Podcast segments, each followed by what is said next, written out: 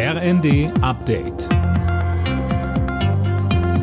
Stündlich neu. Auf den Punkt informiert. Ich bin Cornelius Dreger. Für neue Autos, Busse und andere Fahrzeuge könnten in der EU schon bald strengere Schadstoffgrenzwerte gelten.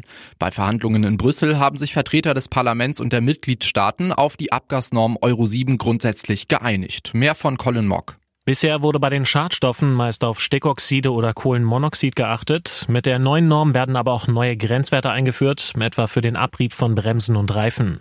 Dadurch gelangt nämlich ebenfalls gesundheitsschädlicher Feinstaub in die Luft. Von den neuen Regeln sind also auch Elektroautos und Wasserstofffahrzeuge betroffen.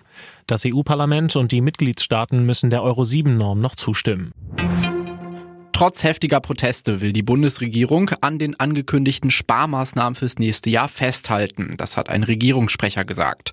Konkret geht es beispielsweise um das Ende des günstigen Agrardiesels. Dagegen haben in Berlin tausende Landwirte protestiert. Auch das abrupte Aus der E-Auto-Prämie sorgt für heftige Kritik. Sie kann seit gestern nicht mehr beantragt werden. Der Zentralverband des deutschen Kraftfahrzeuggewerbes spricht von einem Schock. Die USA werden Israel beim Kampf gegen die Terrororganisation Hamas weiter militärisch unterstützen. Washington werde weiter wichtige Munition, Fahrzeuge und Luftabwehrsysteme liefern, sagte Verteidigungsminister Austin bei einem Besuch.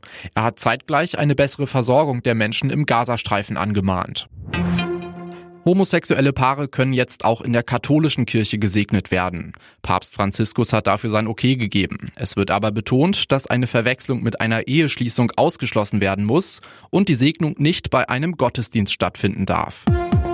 Alle Nachrichten auf rnd.de